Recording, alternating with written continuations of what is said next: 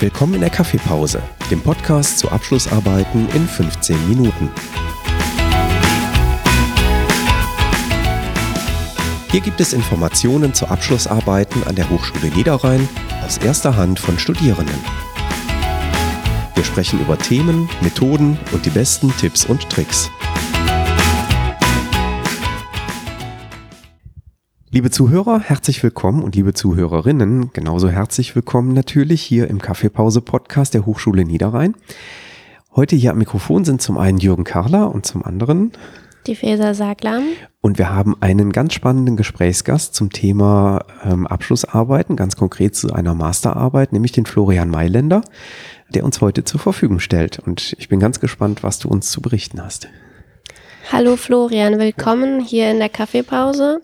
Möchtest du uns dich kurz erstmal vorstellen?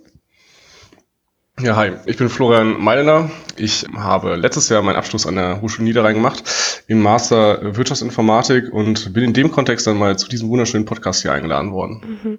Okay, das heißt, äh, du hast deinen Master hier gemacht und davor hast du auch an der Hochschule Niederrhein studiert? Nee, ich bin ein Quereinsteiger. Ich habe mal ursprünglich auch mit Wirtschaftsinformatik in Münster angefangen, fand aber das Universitäre nicht so schön und bin dann nach Düsseldorf gewechselt und habe dort Business Administration mit einem Schwerpunkt auf Info äh, Wirtschaftsinformatik gemacht. Und dann dachte ich mir am Ende, dass ich es mir doch mal beweisen muss und habe gesagt, komm, jetzt gehe ich zur Hochschule Niederrhein und mache meinen Master in Wirtschaftsinformatik am Ende. Äh, hast du nach der Schule direkt mit dem Studium angefangen oder was hast du vorher gemacht? Ja, ich habe 2011 mein Abi gemacht und habe dann mein erstes Studium im September 2011 dann noch angefangen und mein richtiges, was ich durchgezogen habe, war dann äh, im September 2012 in Düsseldorf. Okay, kommen wir dann zu deiner Abschlussarbeit, die du hier geschrieben hast. Wie lautete das Thema deiner Abschlussarbeit? Mein Thema der Abschlussarbeit war ethische Leitlinien im IT-Einsatz. Das hört sich interessant an. Wie bist du denn auf das Thema gekommen?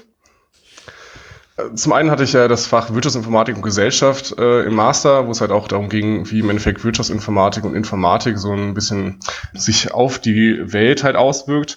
Und falls äh, man sich erinnert, war Anfang letzten Jahres, beziehungsweise Ende vorletzten Jahres so ein paar Skandale im Internet unterwegs, beziehungsweise nicht nur im Internet. Zum einen gab es ja den VW-Abgasskandal, der schon ein paar Jahre lief wo es auch darum ging, dass das System im Endeffekt äh, ein IT-System war, was die, die Fälschung ermöglicht hat. Dann gab es den Todesunfall einer Person, ähm, die von einem autonomen Fahrzeug nicht erkannt worden ist. Und zuletzt der große Skandal letztes Jahr war der Facebook-Skandal, bei dem es ja darum ging, dass die ähm, Feeds von Leuten manipuliert worden sind und halt Daten an Dritte äh, weitergegeben worden sind, ohne irgendeine große Kontrolle. Und deswegen habe ich dann überlegt, ähm, wie komme ich zu, äh, wie kann ich denn das irgendwie mal in Arbeit einarbeiten? Und ja, da bin ich zu dem Thema gekommen. Das heißt, hast du dich das erste Mal mit dem Thema konkret also auch schon vorher befasst? Mm, so wirklich, also natürlich, also ich habe immer die Nachrichten dazu ge geguckt und bin dann in meinem Gedankengang, also ich habe im Endeffekt mehrere Monate gebraucht, bis ich mein Thema hatte, weil ich nicht so ganz wusste, worüber ich eigentlich schreiben will. Und halt, da diese Sachen so prominent gerade im Internet waren, bin ich dann recht schnell dann zu dem Thema gekommen und habe mich da auch vorher mal eingelesen, ja. Mich würde auch interessieren, hast du deinen Betreuer dann auch abhängig von deinem Thema ausgewählt oder wie bist du da vorgegangen? Nee, ich hatte meinen Betreuer vor meinem Thema. Ähm, deswegen war danach auch die Themensuche, weil mein Betreuer, der zufälligerweise auch der Host dieses Podcasts teilweise ist, kein Thema zur Verfügung hatte und ich dann selber aussuchen durfte. Ja, die, die Freiheiten äh, gönne ich ja meinen Studierenden durchaus. Wenn sie selber mit Themenvorschlägen ähm, auf mich zukommen, freut mich das ja immer, muss ich zugeben, weil ich dann sicherstellen kann, dass die Studierenden auch ein intrinsisch begründetes Interesse haben, sich mit dem Thema auseinanderzusetzen. Und äh, bei dir passte das ja auch wirklich sehr gut dann vom Thema her. Hattest du eine bestimmte Vorgehensweise beim Schreiben? Zum Beispiel bist du Step by Step vorgegangen, hattest du einen bestimmten Plan oder hast du eher einfach drauf losgeschrieben? Also es gab mal eine Vorbereitungsphase, die war eigentlich gar nicht so lang, weil da stand das Thema grob im Raum. Und da habe ich dann mal einfach mich dran gesetzt und überlegt, welche Themen könnte ich denn aufgreifen und habe dann dafür eine Mindmap gebaut, die ich dann halt auch mit dem Professor Kahler äh, abgestimmt habe.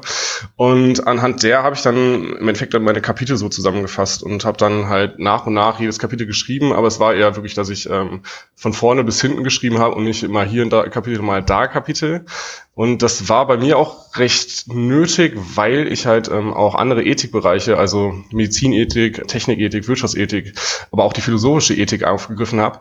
Und alleine bei der Literaturrecherche ist es halt so, dass man jedes Mal in einen neuen, komplett neuen äh, Themenblock eintaucht und man dann sich da wieder reinlesen muss und erstmal das verstehen muss, um dann halt weiterzuarbeiten. Also das hätte gar nicht geklappt, wäre ich von einem Thema immer ins andere gesprungen. Okay, das heißt, bei der Literaturfindung hattest du da schon deine Schwierigkeiten, sage ich mal, oder war das ganz einfach. Das Thema ist eigentlich ganz aktuell gewesen. Also dadurch, dass das in den Nachrichten und überall aufgegriffen worden ist, war da die Themensuche gar nicht so schwierig. Bei der Grundlagenforschung, die ich jetzt so ein bisschen betrieben habe für die anderen Bereiche, war es äh, schon spannender. Ich hatte auch überlegt, ob ich irgendwie gucke, wie es denn eigentlich in der äh, in Jura, also in Rechtswissenschaften ist mit äh, Ethik. Und da habe ich halt gar keine Quellen gefunden, hatte aber eigentlich auch schon vier Kapitel oder so. Und dann da habe ich gedacht, okay, dann kann ich das eigentlich auch skippen und habe mich dann hier auf andere Themen Themen fokussiert. Aber grundsätzlich, dadurch, dass es ein aktuelles Thema ist, gab es halt in den normalen, also in den ganz normalen Outlets, die man auch so liest, sehr viele Informationen. Wissenschaftlich arbeiten eher weniger. Also da habe ich dann ähm, bei anderen Sachen eher Sachen mehr mich den, den Fokus drauf gesetzt. Du hast, glaube ich, auch viel Einblick in einfach andere Bereiche gehabt. Stimmt das? Also du hast selber jetzt gerade auch gesagt, juristisch zum Beispiel.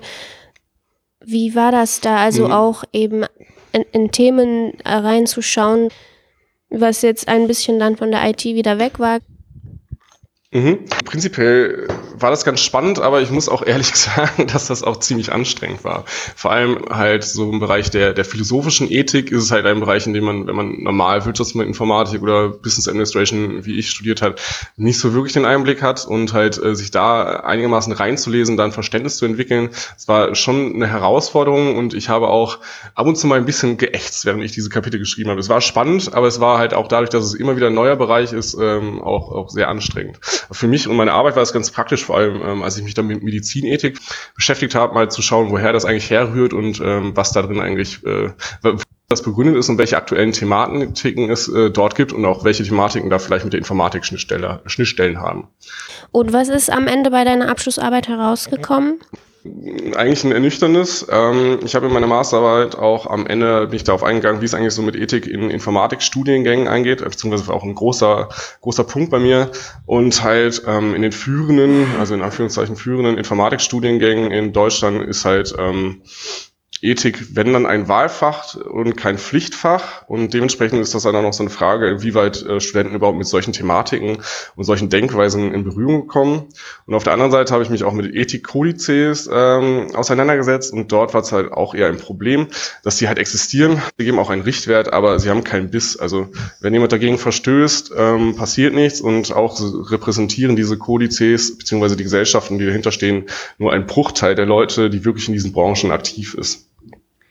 Das heißt, um da nochmal nachzuhaken, wir müssten eigentlich diese Fragestellung von äh, Ethik im IT-Kontext irgendwie viel enger verzahnen, vielleicht auch stärker im Studium unterbringen. Mal so an dich gestellt die Frage, Feedback zum Studium, müssten wir in die Richtung mehr machen? Das war ja, glaube ich, sogar ein bisschen meine Frage im Kolloquium. Hatte ich ja, also dadurch, dass wir halt schon Wirtschaftsinformatik und Gesellschaft so als Fach haben, ist das auf jeden Fall ein sehr guter Schritt, weil das bei uns verpflichtend. Tendenziell halt ähm, hatte ich, glaube ich, auch damals mal überlegt, so gibt es ja auch IT-Sicherheit, so äh, oft Berührungspunkte bei uns im Masterstudiengang, dass dort halt auch äh, die Relevanz betont werden muss. Also denn ganz ehrlich, wenn man halt ähm, Sicherheitsrisiken alleine schon in der Software hat, wie bei Ransomware, das ist ein Krankenhaus, lahmgelegt werden kann dadurch. Da muss halt auch überlegt werden, wie, wie man irgendwie als die Berufsethik des Informatikers irgendwie auch noch verbessert, weil wenn Schwachstellen existieren und die werden immer existieren, äh, gibt es Risiken nicht nur für Unternehmen, sondern auch für Leib und Seele von Patienten und deswegen, also da, da müsste auch, da ist zum Beispiel dann auch ein Ort, wo man auch nochmal über die Ethik sprechen kann.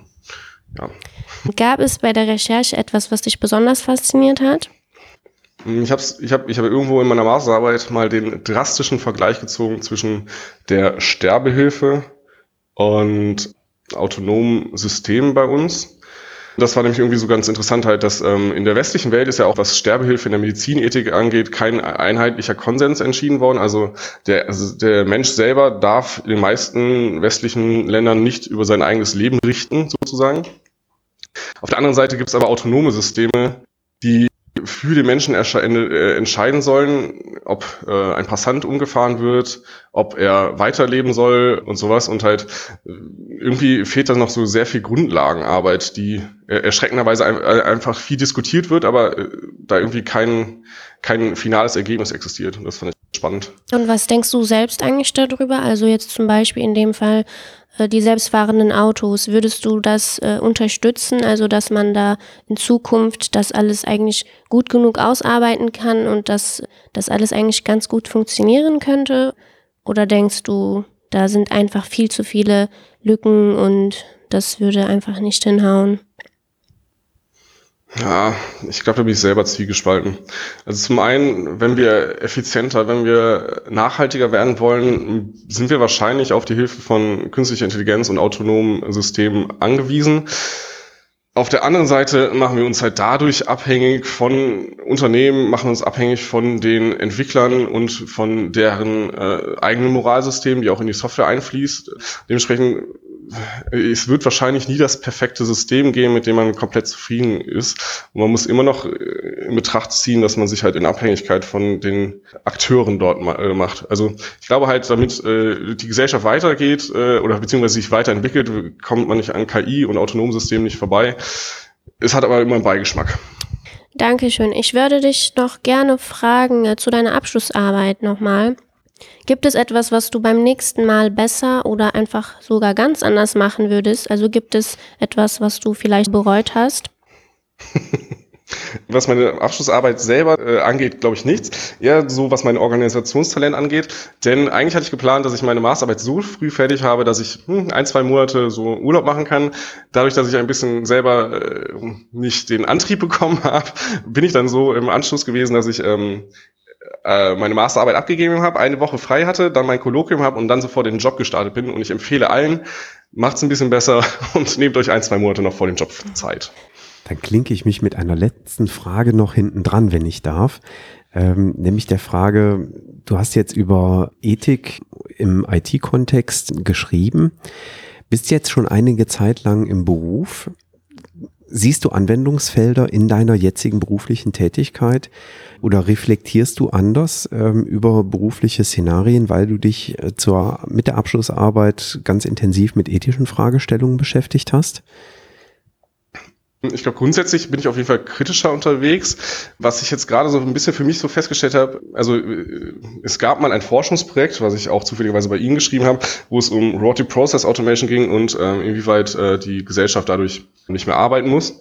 Und ich äh, bin jetzt selber aktiv in solchen Projekten unterwegs und merke, dass das gar nicht so negativ ist, dass die Leute gar nicht mehr diese Aufgaben machen müssen, sondern äh, also ich war in der Arbeit einigermaßen kritisch zu der ganzen Sache gegenübergestellt, aber merke halt, dass es sehr viele stumpfe Arbeiten gibt, die halt wirklich sehr stumpf sind und die übernommen werden wollen, wo die Leute positiv dagegenüberstehen und sagen, ja, mach, dass das nicht, mach, dass ich das nicht mehr machen muss. Und da, da bin ich jetzt gerade auf jeden Fall positiver gestimmt. Was anderes angeht, ja, ich lese immer noch viele Nachrichten und es ist immer noch alles sehr, sehr kritisch, was so, also beziehungsweise vieles ist kritisch, was äh, passiert. Und selber in meinem eigenen Berufsleben bin ich jetzt, habe ich leider noch nicht so die Berührungspunkte beziehungsweise die Projekte gehabt, wo ähm, wirklich ethisch, ethisch, ethische ähm, Punkte irgendwie betroffen sind. Ja, prima. Vielen lieben Dank für deine Einschätzung. Dankeschön, Florian, dass du dir Zeit genommen hast. Ja, auch von meiner Seite ein herzliches Dankeschön. Es war ein sehr spannendes Gespräch, mal äh, über mit Ethik, ein Thema, was nicht unbedingt im Kern der Wirtschaftsinformatik liegt. Dankeschön, dass du darüber berichtet hast. Und dann äh, freue ich mich, wenn wir uns demnächst nochmal wiedersehen, wenn du vielleicht nochmal einen Gastvortrag hältst bei uns hier an der Hochschule. Ja, gerne, der hat Spaß gemacht. Prima. Dann bis demnächst im Kaffeepause-Podcast. Tschüss. Tschüss. Tschüss.